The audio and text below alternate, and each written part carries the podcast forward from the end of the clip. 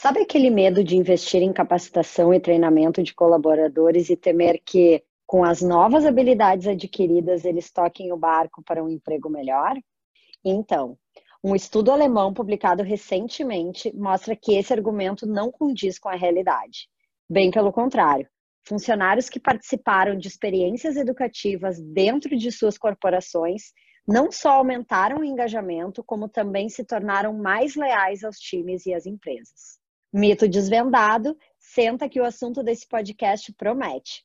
Qual o papel das empresas em uma era onde a educação constante se tornou fundamental? Para a conversa, chamamos quem entende do assunto. Gustavo Brito, coordenador de educação corporativa do Grupo Boticário, e Juliana Tatini, head do Mesa. Eu sou Mariana Chute, CEO da Sputnik, e esse é o terceiro episódio da nossa temporada sobre Lifelong Learning. Bom, gente, queria dar muito boas-vindas ao Guga, Brito e a Gil, ambos amigos e super parceiros de jornada de educação nesse Brasil muito crazy que a gente vem vivendo. Sejam bem-vindos. Antes da gente começar, eu queria que vocês se apresentassem Oi, Mari. Oi, Guga. Puxa, que legal estar aqui com vocês. Eu vou conseguir falar um pouco da minha relação com o Sputnik e com o Boticário ao longo dessa conversa, mas é realmente muito legal é, estar aqui com vocês dois. Bom, eu sou a Gil, eu hoje cuido da operação brasileira da mesa e cuido também de uma das, de uma das uh, etapas ali do nosso processo, que é espalhar o método mesa. Então, essa companhia criou um método é, e logo a gente percebeu que esse método é, era tão valioso que ele deveria ser aberto. Então, há dois anos a gente começou, criou o Mesa School, que é a, né, um curso online da mesa, em que a gente ensina tudo que a gente sabe sobre o método, e a gente dividiu a empresa em dois. Então, existe esse, a, a Mesa Company, que atende outras empresas, trabalha bastante com boticário, e tem Mesa School, então, estou olhando por isso também. Eu sei que a Mari gosta que a gente se apresente para além do crachá é, principal. Então, eu sou jornalista de formação, trabalhei muitos anos na indústria de mídia no Brasil, trabalhando com produto digital. Esse é um, um mercado que colapsou, né? Ele, ele teve um, um choque enorme na, nos últimos cinco anos. Eu trabalhei muito tempo na editora Abril, que praticamente faliu, né? De fato abriu falência, mas ainda, ainda tem uma operação. E eu aprendi muito nesse, nesse tipo de segmento, né? A produção de conteúdo, né? Essa coisa de não ter nada e de repente ter alguma coisa, me ensinou e me preparou para o mundo que a gente vive hoje, né? Um, um, mundo em que você realmente precisa estar tá criando coisas o tempo todo, criando do zero, né? Criando o um mundo em que a gente quer viver. E isso, enfim, depois uh, encontrei a mesa, eu vi a mesa nascer, eu estava ali na primeira mesa, mas depois encontrei a mesa e me juntei a esse time. Eu vou contar mais sobre o que, que é a mesa e como a gente trabalha ao longo dessa conversa. Maravilha, bem-vinda. Guga. Olá, Mari. Gil, muito prazer. Poxa, muito legal estar com vocês aqui. É sempre muito bom é, que a gente tenha espaços para dialogar sobre sobre educação, mesmo quando a gente fala de um senso mais nichado, mas também falar de educação grande, né? falar da aprendizagem como um todo. Eu sou Gustavo Brito, sou sociólogo, né? trabalho com educação há 20, 21 anos.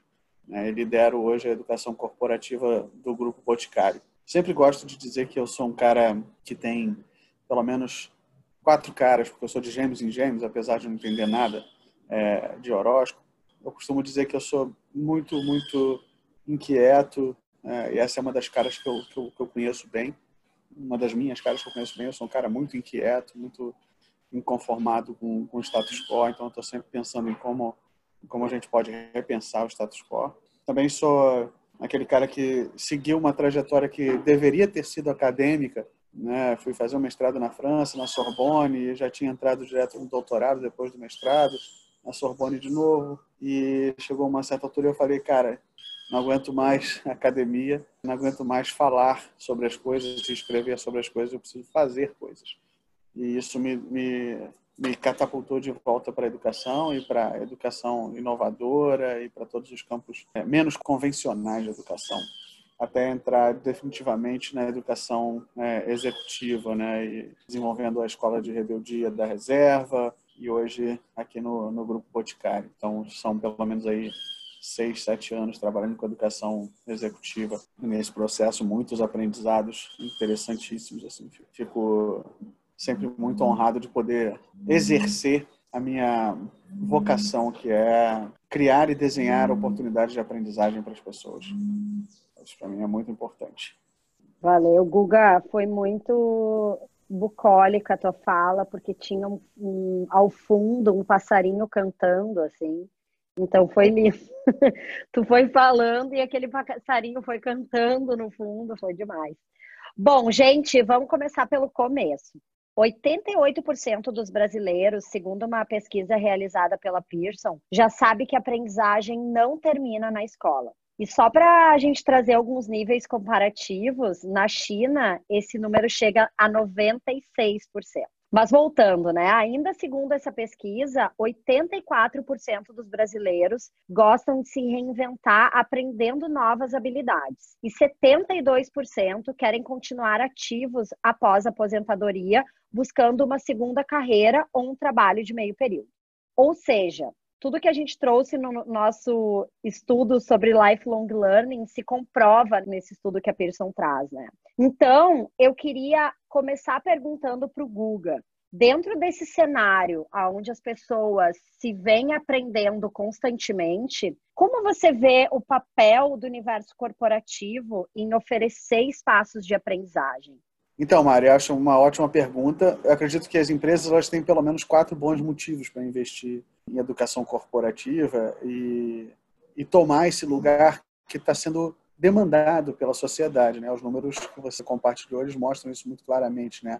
Não só a vontade de, de seguir aprendendo e de se requalificar ou de se reabilitar depois da aposentadoria, mas também durante a jornada tradicional de carreira de trabalho as pessoas já estão conscientes do quanto é preciso vencer a velocidade da obsolescência de habilidades. E as empresas elas precisam se posicionar com relação a isso e a educação corporativa é um posicionamento então institucional. Então eu vejo que tem quatro bons motivos. O primeiro deles é que o pool de talentos no mercado é cada vez mais escasso e por conta disso a gente já sabe que é mais interessante desenvolver talentos que já estão dentro da empresa. Então identificar e desenvolver talentos internos é um dos motivos que fazem é, a educação corporativa ser tão importante. O outro é velocidade de obsolescência, né? É, não só isso não depende diretamente de idade, né, do colaborador, mas depende de que, em que área ele atua e o quanto ele depende é, de atualização constante, de reskilling e de upskilling também.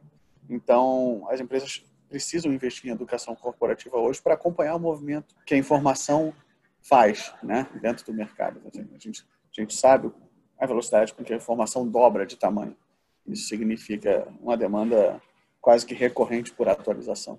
Existe um terceiro motivo que é muito interessante, tem a ver com as expectativas das gerações X e Y, né, com relação ao que é uma empresa que eu gostaria de trabalhar. Se a gente olha para Glassdoor, se a gente olha para a GPTW, está lá bem claro. As gerações X e Y, elas, elas veem claramente é, que a empresa ela é uma plataforma também para o desenvolvimento pessoal, não só profissional. Então, a educação corporativa ela precisa ocupar esse espaço também que é um espaço de posicionamento de marca, né? De mostrar para o mercado que eles têm opção né, de se desenvolver com pessoas também dentro das empresas, é, ocupando assim um gap de formação do sistema educacional tradicional.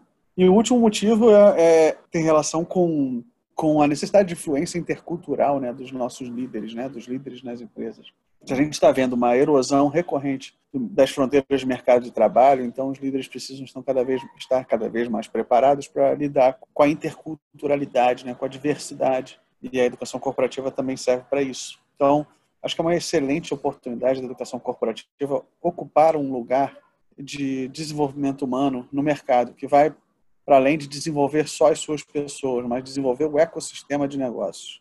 Muito legal, Guga. Eu compartilho muito dessa tua visão e acho que a gente vai, vai abordar outras coisas aqui ao longo da conversa. Mas eu queria convidar a Gil para trazer talvez uma visão uh, mais pessoal e não tão no âmbito corporativo, né?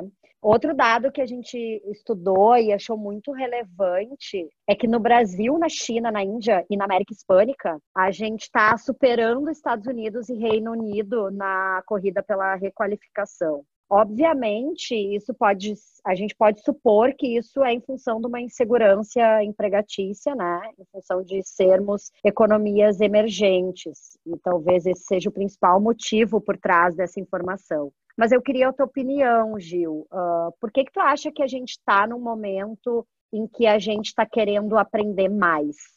Mari, vou chegar nessa sua resposta, mas é, quero comentar, até apresentar um pouco do que, que é a mesa, né? Que é uma coisa que nem todo mundo conhece. De fato, a mesa não é um projeto de educação corporativa, mas é uma, uma companhia que nasceu para reinventar o trabalho, né? A nossa área de atuação é o trabalho. A gente dorme e é, acorda pensando nisso. E o que a gente entendeu ali, né, a semente da mesa, foi entender que esse, esse cenário de constante movimento que o Guga descreveu, né, inclusive em movimento acelerado, que isso não vai mudar. Então, se tem alguém ouvindo, esperando a calmaria, eu queria dar esse aviso que isso não vai mais acontecer, né? Entramos num ritmo de, de aceleração em que as respostas que o mundo precisa, e quando eu falo o mundo, é o mundo mesmo, né? As respostas que a gente precisa levar e, e que são criadas dentro das corporações, elas não têm mais benchmark para serem é, copiados, né? Então,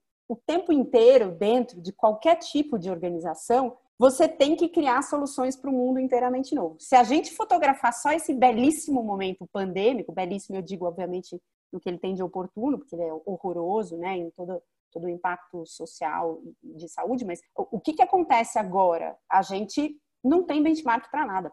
Para nada do que a gente precisa fazer existe uma referência. E esse exercício é o exercício da mesa, né? Então a, a mesa nasceu para que criem-se soluções para problemas complexos para os quais não existem benchmarks. Então é uma experiência de trabalho, ela tem cinco etapas.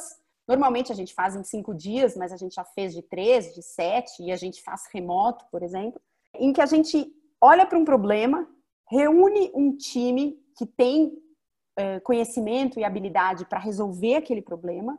É um time muito específico que realmente foi no mundo e criou soluções. E a gente, em cinco etapas ou cinco dias, a gente constrói uma solução, né? Uma, uma crença da mesa é essa é, crença no fazer. Então, é, e eu vou chegar na, na sua resposta, mas o, o, que a gente viu, o que acontece é que o, o trabalho nos últimos, né, nas últimas décadas, ele foi ficando muito burocrático. E as pessoas, quando querem melhorar isso, às vezes elas, elas levam né, um cachorro, uma mesa de ping-pong. Não é sobre isso, é sobre transformar o trabalho em si em algo que, que volta a ter a potência máxima, né? A gente, no final, é apaixonado por esse tema, e isso quer dizer que para a gente trabalhar é criar, né? É a grande oportunidade de desenhar o mundo que a gente acredita que é o melhor, né? Então, quando o Boticário está criando soluções, né? Está criando produto ou está criando solução de, de, de varejo ou o que quer que aquela comunidade esteja fazendo, ela está mudando o mundo. E a gente acha isso muito privilegiado, né? Muito poderoso poder mudar o mundo, poder criar coisas. É, e aí, essa, essa coisa específica da, da brasilidade, né? Então, por que, que o brasileiro é tão sedento, né?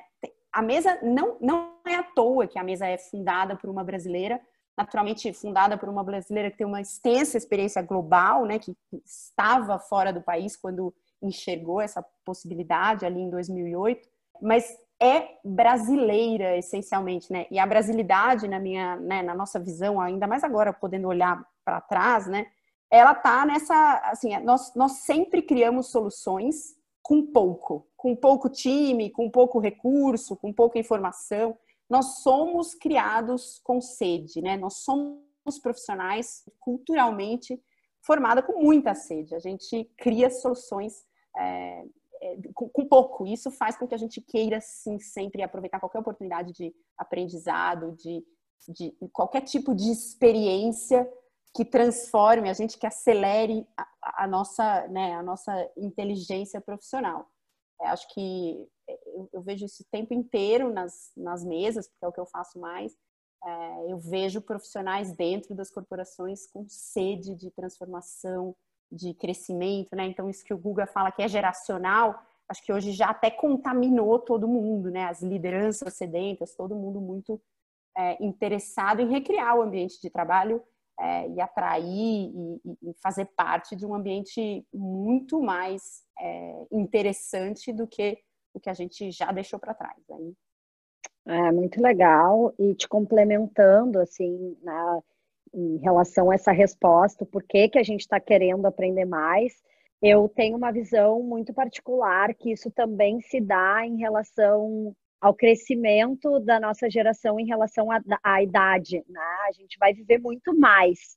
Então, não, é, é, seria muito complexo a gente achar que a gente ia sair da universidade com 20 e poucos anos, ia viver até os 100 com as mesmas crenças e os mesmos paradigmas de uma outra geração, né? de, uma, de outros espaços de tempo.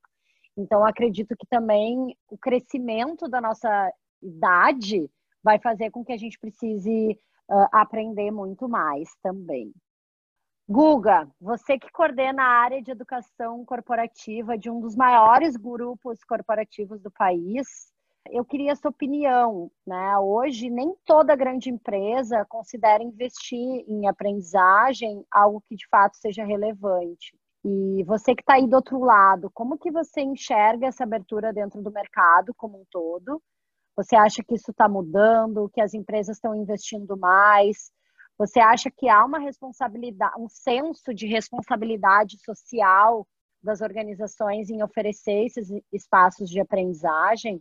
Essa é uma pergunta também bem interessante, né? Eu acho que a gente pode olhar para tudo que foi estudado de educação corporativa e dos reportes nacionais e internacionais até 2019 e dizer que sim, que existe um olhar mais interessado, mais cuidadoso para a educação corporativa. A gente pode dizer que até 2019, sim, as empresas começaram a fazer cada vez mais investimentos em educação corporativa e a despender ou alocar um orçamento mais robusto para essas áreas. Mas eu percebo que nesse cenário atual, que empresas se encontram, algumas batalhando pela sobrevivência, outras precisando fazer um shift radical de modelo de negócio, outras precisando encontrar soluções criativas para expandir é, ou ganhar novos mercados. A educação corporativa, eu temo que ela volte a ser vista como um, um benefício, um algo a mais, um nice to have e não um must have. Eu temo por isso. Tá? Essa não é a realidade do Grupo Boticário. É uma das é, prioridades e é, inclusive, a, a bandeira número um do, dos nossos acordos de 2020, né? Mas eu vejo que essa é, essa é uma realidade que pode contaminar o mercado se, se a gente não se a gente não falar sobre a importância da educação, se a gente não mostrar o que, que a educação traz de volta para as empresas. Mas mais do que trazer de volta para as empresas, existe uma responsabilidade social que algumas empresas já, já despertaram claramente. Já entenderam que não adianta você é, maximizar as suas alternativas de futuro como empresa e não maximizar junto as alternativas de futuro do ecossistema. E investir na educação corporativa é maximizar alternativas de futuro para o ecossistema. Eu sempre ouço aquela, aquela famosa crítica, ah, mas eu vou treinar o meu colaborador e depois ele sai da empresa. O colaborador... Eu abri o podcast falando exatamente isso. Pois é, cara. O colaborador que ele, ele, ele não sai da ele, ele pode até sair da sua empresa, mas primeiro, o colaborador não pertence a você, ele pertence ao mercado. Você está usando ou você está acessando aquele colaborador por um espaço-tempo. Ele não pertence à empresa. É uma ilusão achar que um colaborador pertence à empresa. Ele pertence ao mercado. Então, se você prepara o colaborador, você está preparando alguém para o ecossistema. E com, e mais rico esse é, é, é o ecossistema de colaboradores no mercado, então mais rico é o ecossistema como um todo. Esse, essa visão ecossistêmica, eu, eu vejo que ela está crescendo no meio corporativo. Eu vejo mais gente falando sobre isso. Ainda acho incipiente, ainda acho que precisamos falar mais, ainda acho que precisamos bater mais nessa tecla. É algo que eu recorrentemente falo no meu LinkedIn, é sobre o poder do ecossistema e do quanto a gente precisa entender que a educação, ela no fim, ela tem um, um objetivo ela tem dois objetivos muito claros. Um é um objetivo baumaniano, gerar bem-estar. E o outro é um objetivo bem pragmático, que é maximizar alternativas de futuro para o máximo de pessoas possível. E eu acho que a gente vai precisar falar mais sobre isso, sabe? É esse tipo de impacto social que, que, que eu acho que pode ser muito poderoso em nome das empresas e através da educação. É muito legal. Tem gente tossindo, tem chica latindo, tem gente tocando flauta. Tá é, maravilha. Quem sabe faz ao vivo. Isso. Eu concordo super e acho que esse medo, ah, eu vou formar para o meu concorrente, ele está cada vez mais saindo pela culatra, assim. Eu acho que as empresas que de fato estão investindo estão se dando conta o quanto o rebote é o contrário, pelo contrário, os times, as pessoas se sentem. Eu abri o podcast falando isso, né? As pessoas se sentem cada vez mais leais à organização quando elas sentem que a organização investe em processos de, de aprendizagem. Gil, eu amei a tua bio no LinkedIn, que ela é mais que sucinta. Resolvo problemas, rápida e rasteira. Falou um pouquinho sobre o método do Mesa. Eu, particularmente, já fiz parte e achei uma experiência incrível, super intensa e, de fato, resolvedora de problemas. E eu queria que tu contasse pra gente como é, durante cinco dias, conseguir colocar numa mesa, desde lideranças até formadores de, de opinião e pessoas que de fato fazem, e o quanto tu acha que depois que essa mesa acontece, o quanto vocês têm um impacto contínuo no processo de aprendizagem das empresas por onde vocês passam. Mari, que delícia, né? Porque eu estava numa mesa com você e isso fez da gente, né? Moldou uma amizade e uma admiração gigantesca da minha parte para com o seu trabalho. Ver a mesa, ela, quando a gente fala cria uma experiência de trabalho, a gente está falando muito sobre isso, né? Um convite para que é uma experiência resolvedora de problemas, então ela é muito focada em resultado de alta performance, mas ela também tem uma dimensão humana. Ela nasceu para devolver a cada um de nós a oportunidade de trabalhar no seu máximo talento, no seu máximo potencial.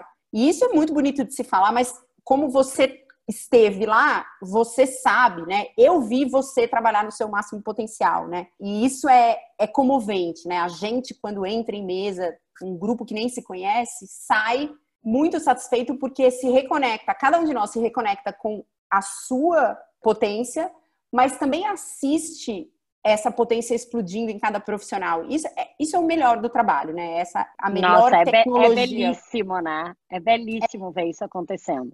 É, é, é muito a maior de todas as tecnologias, né? É a tecnologia humana. As soluções virão das experiências humanas, das trocas humanas, da construção dos humanos, né? As grandes soluções, as grandes visões virão daí. Então, essa, essa ideia de, de sentar ao redor da mesa todo o conhecimento, toda a habilidade que você precisa e então criar uma solução, isso, esse flow empurra as pessoas para um lugar específico que é o do seu maior talento não dá tempo de fazer nenhuma pose, nem de. Você tem que acessar o que você sabe e entregar ali na hora. Você está sendo, né? As perguntas vão te puxando para esse lado. E eu acho que para quem passa muito tempo dentro de uma organização, ou muito tempo dentro de organizações, mesmo que tenha né, trocado uma pela outra e tal, de alguma forma isso perdeu um pouco de sentido, né? Você acaba focando muito no mesmo segmento, ou na mesma categoria, ou na mesma marca, ou na mesma cultura e você, de alguma forma, adormece ou amortece um pouco esse músculo aí. Então, a, a mesa energiza muito esse pedaço que está dentro das corporações. Então, quando você fala, né, qual que é o legado disso, né? As pessoas saem e, e se sentem como? Elas se sentem renascidas e, putz, não estou exagerando, tá? Elas se sentem reconectadas com, com suas vocações, com seus propósitos, com seus talentos. Isso é muito forte. Mas tem mais coisa que eu acho que é você fala do meu LinkedIn, mas na mesa a gente aprende muito essa questão da essência, né? Então, para uma mesa funcionar, a gente tem que ficar na essência das coisas. Por exemplo, uma coisa que é fundamental numa mesa é que você tem que sentar o dono daquele problema, né? A gente não, não trata por cliente. É assim, a pessoa que leva o problema para a mesa, ela tem um conhecimento tão profundo desse problema que é, é, impossível de passar num briefing. Inclusive para mim, ela, não, não tem como ela me brifar para eu brifar outra pessoa. Ela é, o, o briefing é uma perda de energia potencial ali, perda de energia cinética. Então a gente não, não faz briefing. Eu preciso dessa pessoa sentada lá. Isso quer dizer que frequentemente eu preciso sentar uh, CEOs, diretores, enfim, gente que toma decisão, gente que tem problema dentro de empresa. E isso é muito interessante porque não, essas pessoas não resolvem problemas sozinhos, às vezes, e até pela prática que a gente tem antiga, né? Essas pessoas costumavam olhar para um problema é, imaginar uma solução, chamar a equipe e dizer, equipe, vai por aqui. Não é mais esse o mundo, né? Então, hoje em dia, quando a gente faz mesa, eu preciso de um diretor, de um CEO, mas eu também preciso de quem está no corre, na realidade. Então, do diretor de logística, do diretor de treinamento, né? De quem está cuidando de people, enfim. Os times precisam ser menos cilados, né? Então, a gente desmonta isso na mesa muito rápido, o que faz essa experiência ficar ainda mais interessante, porque as organizações simplesmente não têm essas oportunidades, elas estão estruturadas de um jeito em que isso é difícil de, de ser superado, né? Então, pensa num, num método que foi se ajustando para entregar essa, essas respostas, né? Então, a mesa tem essa, essa qualidade aí de, de entregar muitas respostas uh, interessantes para esse organismo que eu escuto vocês falando, e que é um organismo muito admirável, né? A empresa é um organismo que reflete a sociedade, né? Ela não está isolada. Acho que em algum momento a gente até existiu esse desenho, esse isolamento, mas hoje não mais, né? Então as pessoas entram e saem com suas ambições, com seus desejos. Não, não, não é impossível de, de ignorar, né? E, e eu acho que é, é esse, assim, se tem uma coisa que, que é um desafio, é como é que eu faço para alimentar esses seres que estão dentro desse organismo, né? Então, eu acho que o caminho de vocês, o trabalho de vocês é, é fundamental. Acho que não, não há empresa que, que se preze que não abra nesse momento espaço para formação e desenvolvimento. Quase que olhando de fora, se eu pudesse dizer, eu diria a empresa deveria assumir o seu papel como espaço de aprendizagem, ela, ela deveria assumir isso, né? Deveria ser parte da razão dela existir, não só entregar um serviço ou um produto, como formar pessoas, porque ela tem esse, essa, essa, essa potência, né? Concordo muito e minha pergunta número 7 é sobre isso. Bom, eu acho que tanto a mesa quanto o Sputnik se cruzam muito nesse novo processo de aprendizagem do qual a gente chama do learn by doing, né? Então, acho que se abriu aí uma nova aba que talvez a nossa geração não tenha aprendido ao longo dos seus 17 anos dentro de uma sala de aula, onde a gente aprendia muito mais conceitualmente sobre coisas e quando a gente trazia para a prática, não necessariamente era sobre desafios reais da nossa vida, né? As álgebras, as equações e tudo aquilo, muitas vezes a gente fazia, mas sem entender o porquê que a gente estava fazendo. E acho que esse novo movimento de aprender sobre coisas, desafios reais, fazendo na prática, o que para mim é a mão na massa para a solução, né? E eu queria ouvir do Guga, que está do outro lado da mesa ali, enquanto cliente, né, enquanto corporação, se você acha que na prática essa crença de aprender fazendo tem um poder de refletir em real soluções para esses desafios então, eu sou um grande adepto do Learn by Doing e a minha trajetória na educação mostra isso. Eu sempre desenvolvi projetos voltados para aprendizagem por projetos e PBL, né, é, Problem Based Learning. Então, assim, eu sempre, sempre é, gostei muito da mão na massa e eu acredito muito que ainda mais nesse momento atual, os espaços síncronos, né, os espaços presenciais, seja ele um espaço digital ou um espaço físico, eles precisam ser espaços quentes espaços estufas, espaços do fazer. Sim, mas o fazer sem repertório, ele é mais frágil. O fazer sem repertório, ele é mais superficial. Então, eu, é, eu gostaria de reforçar a importância do, de dois repertórios, repertório de experiência e repertório de informação. Esses dois repertórios, eles formam aquilo que eu chamo de caixinha do conhecimento. Eu, o conhecimento, para mim, não é uma coisa que, que se usa, é um repositório.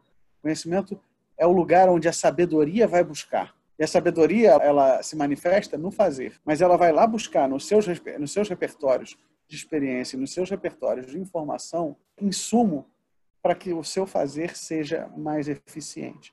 Então, é muito importante a gente, a gente falar sobre isso.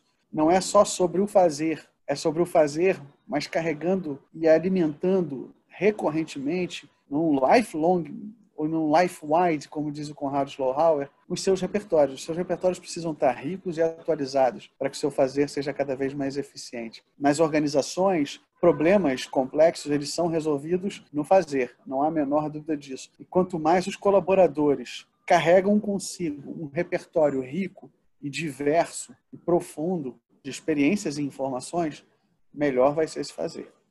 Maravilha. Guga, queria aproveitar que tu está com o bastão da fala e te fazer mais uma pergunta.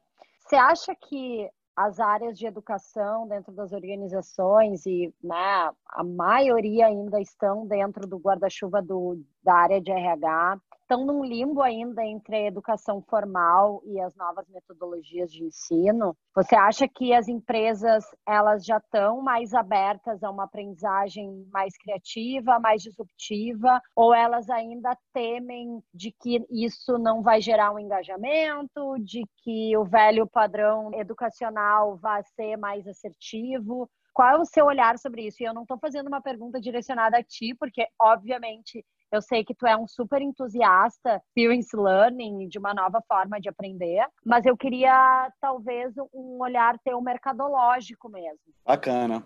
Eu acho que sim. O termômetro que eu uso, a quantidade de benchmarks que eu recebo, de pedidos de benchmark que eu recebo de grandes empresas. É uma recorrência semanal, sabe, Mari? De pedidos de de grandes empresas, grandes, grandes, grandes e pesadas, que vêm com os seus líderes me mandar mensagem dizendo: cara, a gente está com os seguintes problemas aqui. Vou enumerar para você quais são os problemas que são comuns a quase todas as grandes empresas quando se trata de desenvolvimento humano e educação corporativa.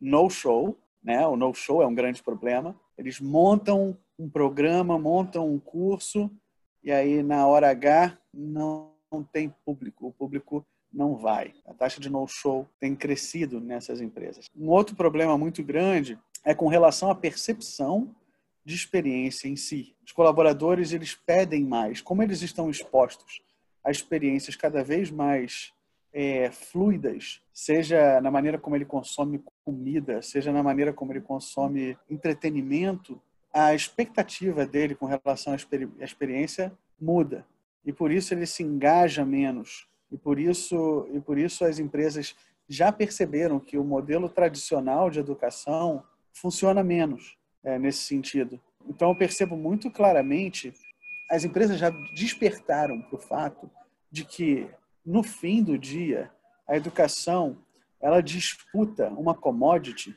que é exatamente a mesma commodity que o Netflix disputa e que quase todas as outras empresas disputam quando elas fazem, por exemplo, um comercial na TV.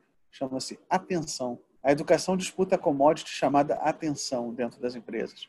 E se, ela, se a educação, então, dentro das empresas não é tratada de forma a olhar para como ganhar a atenção do seu público, então ela vai perder a atenção, ela vai perder na disputa para uma reunião mais urgente. Ela vai perder na disputa na hora que tiver um deadline apertado ela vai perder na disputa quando, quando a gente não tiver um líder engajado. É, ela vai ser sempre a segunda opção. Então, eu percebo que tem mais empresas com, problema, com o mesmo problema comum e que o fórum de discussão sobre educação corporativa tem crescido e a gente tem falado mais sobre esses problemas comuns e aí o espaço para fazer uma educação diferente dentro das empresas tem surgido. Então, assim, nesse sentido, o meu olhar é bem otimista. Eu acho que as empresas já perceberam que não há mais espaço para o convencional e que se é para investir em educação, então, para fazer esse investimento com, com responsabilidade e com precisão, sabe?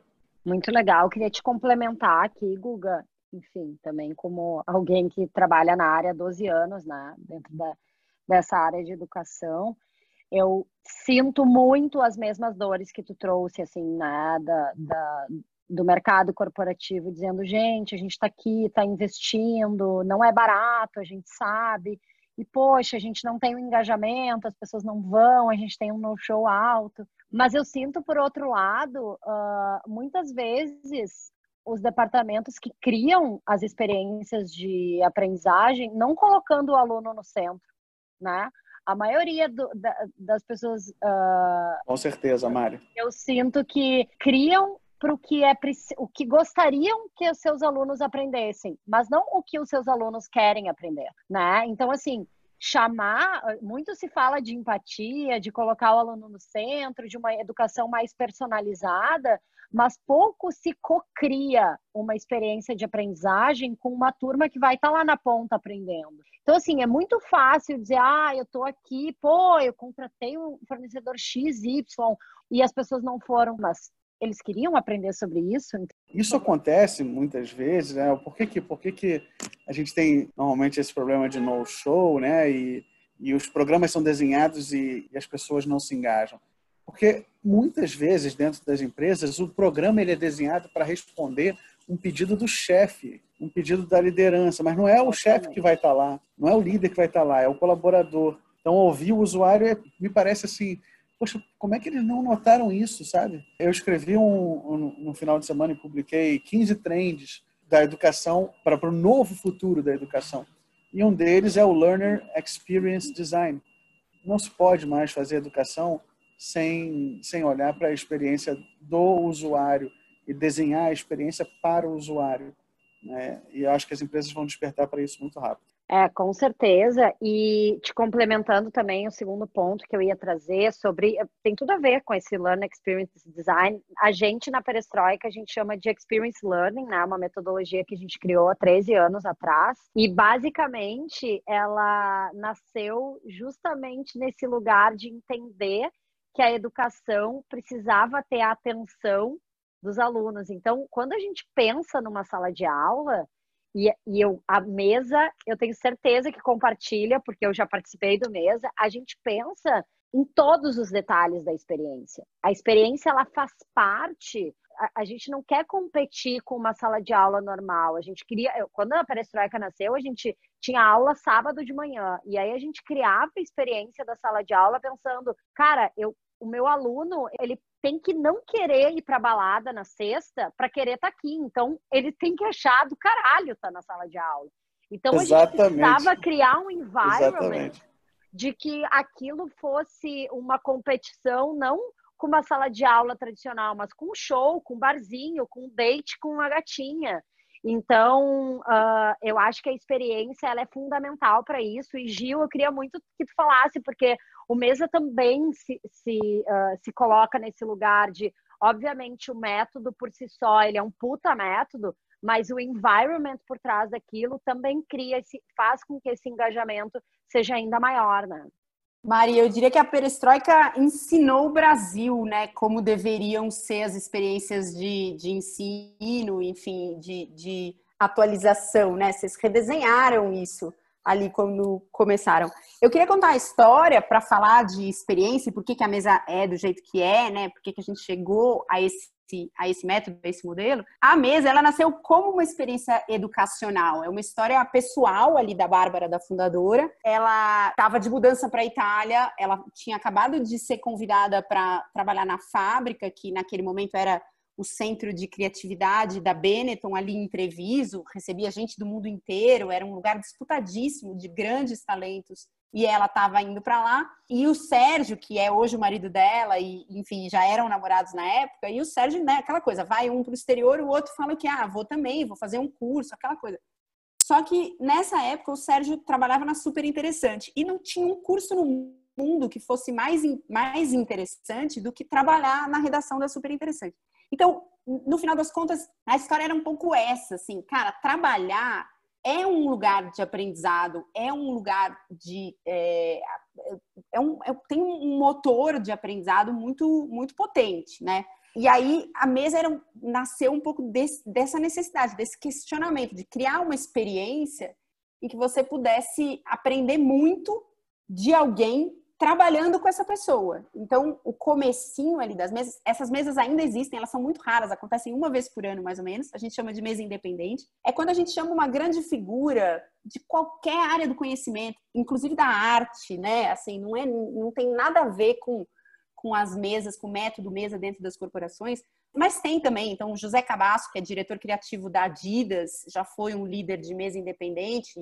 Cindy Gallup, que é uma publicitária americana, mas também Bernard Smild, que é um artista holandês, um, um, cara que recria efeitos naturais dentro de espaços de exibição. E, e essas pessoas, elas, elas trazem problemas para a mesa e as pessoas trabalham junto com elas no desenho de uma solução. E esse trabalhar junto é uma experiência de aprendizado das mais interessantes que tem. Então, quando a gente fala de learn by doing e de experiência, né, é, é tem, tem uma coisa que acontece ali que só acontece ali que não é da ordem do aprendizado, como o Guga fala, né, da formação, não é, não é desse aprendizado, é de um outro, de um outro tipo, né? E isso é muito poderoso quando você faz junto com alguém alguma coisa e quando essas, né, quando a gente trabalha, né, a mesa é um lugar de forte, o coração da mesa é a curadoria, né? O coração da mesa é enxergar talento, é buscar o, o, talento, né? Então, obviamente, a gente fala fazer junto nesse tipo de ambiente muito cuidado é muito potente. Então, Mari, a experiência da mesa ela é memorável, né? Ela, ela é muito cuidada no detalhe, mas ela é muito foda porque ela é essencialmente cuidada, né? Então, a, a essência da coisa que está cuidada, que é assim, eu te trago porque você é uma peça importante, né? Você é um pilar importante. O problema é um problema real, então é uma companhia que precisa resolver um problema. Aquilo é uma, uma dor, mas mais do que uma dor, é uma oportunidade para se criar algo relevante para uma corporação, para uma organização.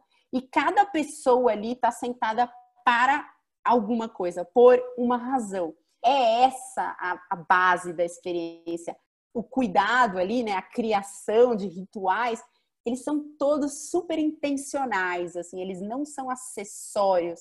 Então tem, né, a gente né, é famoso por ter criado essa, essa estação que a gente chama de Leave Me Alone, que assim, todo mundo sabe que tem que desligar o celular para trabalhar, né? Todo mundo sabe que é interrompido por notificação e que desvia sua própria atenção para o celular quando pode. Mas em vez de simplesmente falar para as pessoas, olha, tira seu celular, afasta seu celular, a gente criou esse, esse ritual, esse momento em que as pessoas, puxa, são lembradas de que elas precisam pôr o celular longe delas e todo mundo põe. Essas pequenas coisas, né, esses pequenos cuidados ritualísticos que a mesa tem, eles são muito objetivos, eles visam que a gente trabalhe melhor e trabalhar melhor é atingir melhores resultados e, e encontrar talento, a potência, a satisfação de cada um. Assim. Então, às vezes parece que é tudo muito planejado para ser agradável, mas o que a gente quer mesmo são essas duas coisas o tempo todo e todas as decisões são tomadas, né? O método é inteiro baseado nisso, assim, na essência, no coração da coisa. É, e mais do que isso, né, Gil, eu acho que é pensar a educação com o aluno do centro. Então, assim, quais são os detalhes que vão distrair o aluno? Qual é o alimento que o aluno precisa ter para não estar cansado depois que almoçar? Né? Então, assim, são pequenas coisas que a gente, ao longo né, de centenas de anos dentro de uma escola, não considerava. Achava que empilhar um aluno do lado do outro numa carteira desconfortável e que ele obrigatoriamente ia prestar atenção num professor que estava lá, entre aspas, cagando regra. Então, criar essa experiência uh, para o aluno, ela é fundamental para que a gente consiga despertar a atenção, né? Enfim, acho que daria uma super discussão aqui e eu fico muito feliz de ver que o mercado uh, de educação e muitas iniciativas que a gente vê hoje, elas estão com esse olhar para o design, né? Ele é talvez tão relevante quanto o conteúdo e a curadoria das pessoas que estão ali. A gente precisa ouvir o aluno e colocar o aluno no centro. Gente, a gente já está aqui há uma hora falando, mas eu não queria deixar de trazer a minha pergunta número 7, que eu, que eu falei ali antes. A Gil começou a falar e, e para mim é um dos assuntos mais relevantes, assim, nesse momento pandêmico que estamos vivendo, né?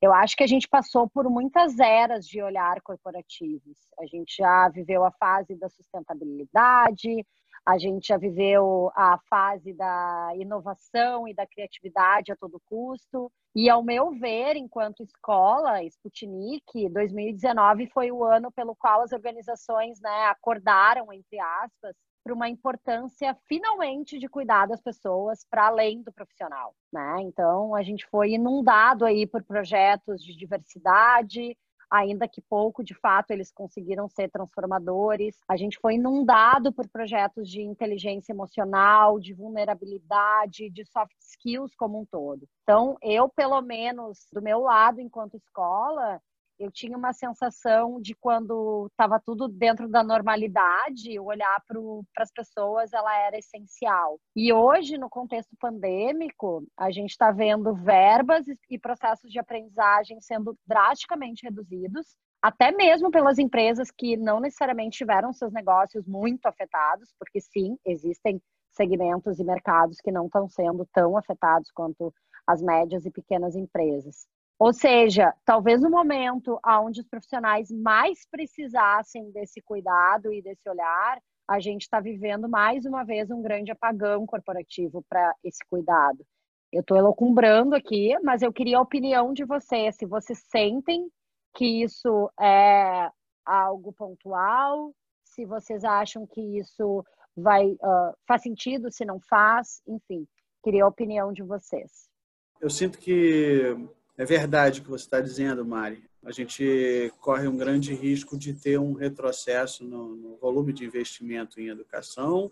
Mas, por outro lado, é, eu, eu acho que isso vai ser algo pontual, porque as dores principais que fazem é, com que a educação corporativa seja prioridade dentro de uma organização, elas continuam aí, aliás, elas estão, elas estão ainda mais potencializadas. Se não vejamos eu falei lá sobre o pool de talentos. Cara, o pool de talentos agora vai se tornar é, ainda mais disputado, né? ainda mais disputado, porque cada alocação de grana na contratação de uma pessoa precisa ser super estudada. Então, os talentos eles vão ser muito, muito disputados. Isso significa que o pool de talentos continua escasso. Então, necessidade da educação corporativa é seguir desenvolvendo os talentos que já estão dentro de uma organização. Dois, a velocidade de obsolescência de habilidades ela só vai aumentar. Basta ver o quanto ela aumentou em quatro meses, né? O quanto as pessoas precisaram desmaterializar os seus trabalhos, aprender a mexer em ferramentas que nunca tinham visto antes. A velocidade de obsolescência só vai aumentar. Então, a educação corporativa é muito importante para isso se as expectativas das gerações X, é, é, Y e Z, especialmente, já eram grandes é, com relação a, a, uma empresa e onde trabalhar, hoje, assim como a Gil falou um pouco mais cedo, acho que foi você até, Mari, que falou também, isso já contagiou as outras gerações. E as outras gerações vão querer, sim, é, trabalhar em empresas que sejam trampolim para desenvolvimento pessoal também. E, por fim, assim, as fronteiras de, de, de mercado de trabalho, elas nossa, as que existiam em 2019 foram erodidas agora em 2020. Cada vez mais eu vejo que a gente não vai trabalhar de home office, a gente vai trabalhar de out of office. Isso pode ser trabalhar de absolutamente qualquer lugar para qualquer empresa. Qualquer pessoa vai poder trabalhar para qualquer empresa em qualquer lugar. Isso significa que a gente vai precisar de ainda mais skills e mais fluência intercultural, de uma habilidade de comunicação afetiva e consciente ainda maior do que a gente já tinha de uma habilidade de colaborar e de perceber que trabalho e aprendizagem, como bem falou a Gil, são exata e a mesma coisa. Então, eu vejo que os argumentos que já faziam da educação corporativa algo absolutamente importante para as empresas, hoje é ainda mais prioritário. E eu acredito que se os investimentos hoje se estão diminuindo e se as empresas estão se ressentindo e, olhando e botando a educação como segunda opção, isso vai ser pontual, porque essas dores vão começar a gritar ainda mais alto do que elas já gritavam antes. É, Mari, eu não, eu não quero parecer uma, uma alucinada aqui, uma alienada, otimista, né? Porque o que a gente está vendo e vai ver é realmente um colapso enorme de, de modelos, de estruturas, e isso tem impacto, né? Não só nas organizações, mas na vida das pessoas. De novo, não quero parecer uma alienada, mas eu tenho, até por natureza, assim, eu gosto de acreditar que o que a gente vai ver é, renascido, nesse sentido, é melhor do que o que a gente estava tendo, né? Obviamente, investimento dolorido no começo, como o Guga fala, pontual, desacelerado, talvez, mas eu acho que existe agora passamos todos aceleradamente para o mesmo tempo, né? Antes cada corporação, né, estava num nível, num ritmo.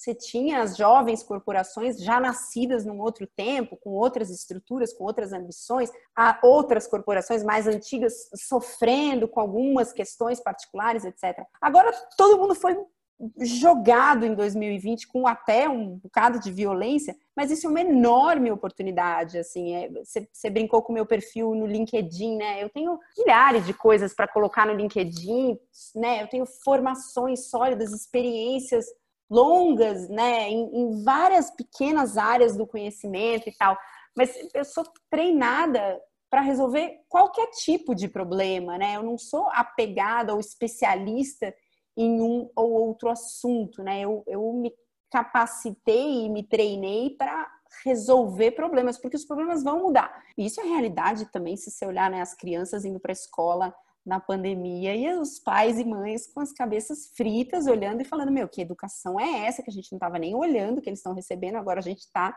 E não faz o menor sentido, né? Não aparelha para um mundo que vai ser inevitavelmente sempre desafiador.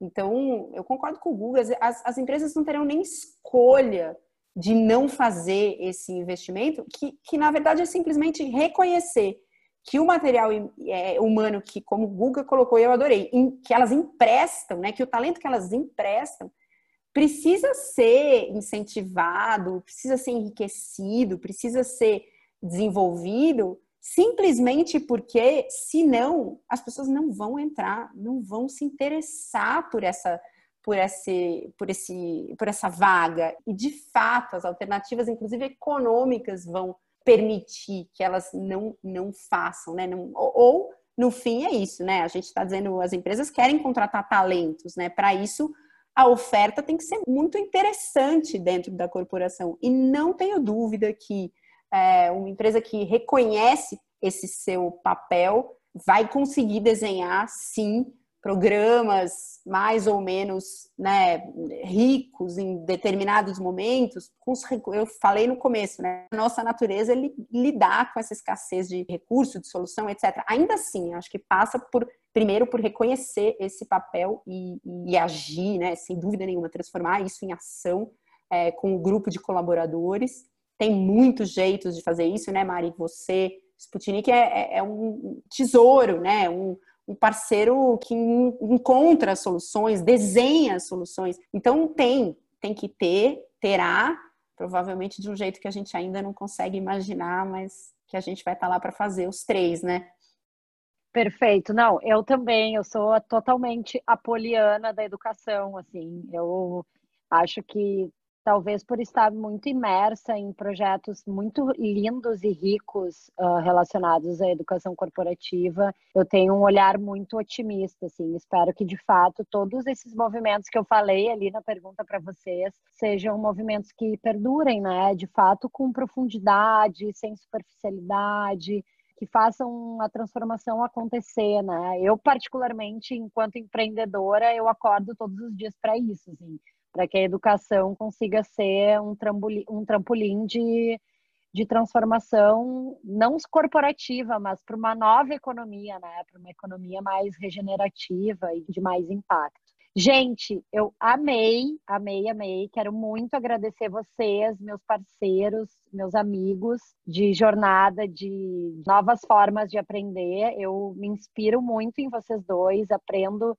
assim, sempre quando a gente troca. E quero agradecer a todo mundo que esteve com a gente aqui nos ouvindo. Quero convidar também para quem não baixou nosso e-book sobre lifelong learning, é o download é gratuito, está nas nossas redes, segue lá. E é isso, gente. Se despeçam e contem os seus contatos, aonde a gente acha vocês, para o pessoal que está aqui nos ouvindo. Bom, mesa.school, um lugar onde você aprende o método mesa nosso curso online com 18 aulas, mais ou menos 145 minutos. Bárbara Soalheiro, que é criadora do método, ensina tudo o que a gente sabe para você fazer a sua própria mesa. É isso que a gente quer ver. Cada vez mais a gente, enfim, quando leva uma mesa para dentro de uma organização, às vezes para uma empresa, às vezes para uma, uma escola, enfim, para qualquer tipo de organização, a gente vê o efeito do que a gente faz e a gente sabe que mais gente fazendo mais gente usando o método para resolver os problemas do mundo é o que vai acontecer. Então, tá lá, só para aprender. Acompanhe mesa nas redes sociais, tem um monte de informação legal, conteúdo legal, falando sobre trabalho, debatendo essas questões tão contemporâneas de, de por que as coisas têm que ser assim ou como elas têm que ser, né? A gente é bem questionadora ali, bem. Hum, gosta de encontrar a verdade das coisas, a essência das coisas. E eu sou juliana.mesa.do. Quem quiser me escrever, pode me escrever. Beijo. Muito bem. Poxa, sempre que a gente vai se encaminhando para o final, fico um pouquinho melancólico já. Adoro essas trocas. É um, uma honra estar aqui com vocês também. Sou, a Mari sabe disso, sou um grande fã do trabalho da Perestroika desde o comecinho da Perestroika, quando conheci o Jean Rosé lá na saudosa Casa da Gávea. E sou também um grande fã da, da mesa. Acompanho o trabalho também já há bastante tempo e fico muito feliz de ver, de ver uma organização como essa crescendo, expandindo e alcançando cada vez mais as pessoas e, e as organizações. É sempre um prazer estar aqui com vocês. Onde vocês me encontram?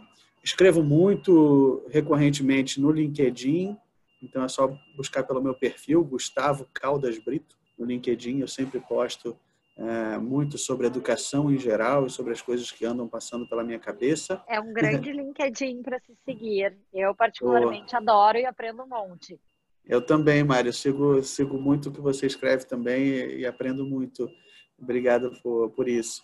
E tenho compartilhado muito também no, no Instagram, que é arroba Guga Brito, G-U-G-G-A-B-R-I-T-O. Eu faço uma, uma live muito muito doida toda terça-feira de manhã, às 8 horas da manhã, para quem acorda cedo, que é uma live sem pauta, totalmente baseada no diálogo espontâneo que nasce ali com as pessoas. E, invariavelmente, a gente fala de filosofia, a gente fala de, de educação, de sociedade, e é um, um, jeito bacana que eu encontrei também de aprender com as pessoas e de compartilhar e, e, e construir pensamento crítico, sabe? Então, espero que a gente esteja junto vocês fiquem à vontade também para entrar em contato pelo meu e-mail gustavo.brito@grupoboticário.com.br. Vai ser um prazer trocar com todos vocês. Muito obrigado pela oportunidade, Mari. Tamo junto. Beijo, gente. Até a próxima, então.